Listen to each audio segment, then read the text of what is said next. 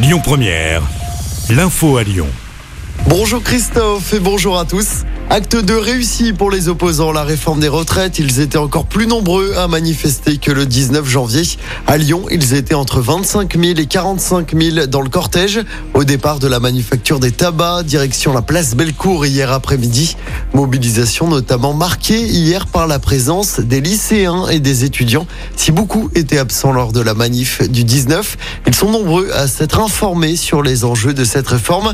C'est le cas par exemple d'Alice, étudiante en Master 1 de philosophie. Non, j'étais pas là. J'étais pas là. J'ai failli à la tâche. J'ai été beaucoup plus informée et aussi on est venu en groupe, donc c'est quand même beaucoup plus galvanisant et beaucoup plus encourageant aussi. En tant que jeune, je pense que notre place est ici plutôt que sur les bancs de l'école, surtout quand on n'a pas grand chose à faire. Et aussi bah, parce que j'ai une famille, des parents et que bah, j'aimerais éviter de les mettre à la casse à 68 ans, quoi. Donc par solidarité, mais plus par ça aussi par amour de mes proches, de mes amis qui n'ont pas la chance de faire des études confortables comme les miennes, qui font de la menuiserie, des métiers très compliqués. Donc euh, oui, je suis plus là pour euh, mes potes et mes parents et même pour nous en soi, pour nous aussi.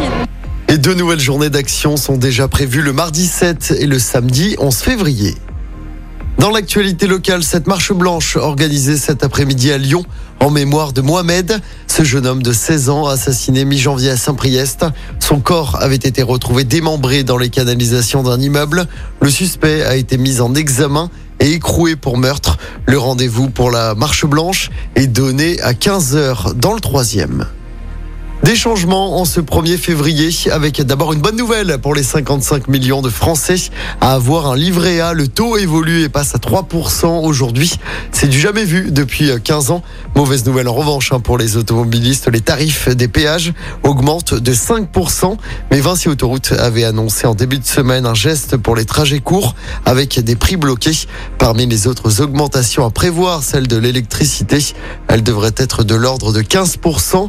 Et puis sur le front du Covid, du changement également, les personnes qui sont attestées positives ne seront plus contraintes à l'isolement. Les cas contacts, eux, n'auront plus à réaliser de tests. On passe au sport du basket avec la défaite de l'Asvel en Euroleague hier soir. Les Villarbonnais se sont inclinés sur le parquet du Partizan Belgrade.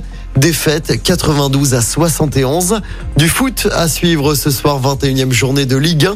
Toutes les équipes jouent ce soir. L'OL va tenter d'enchaîner après sa victoire à Ajaccio dimanche.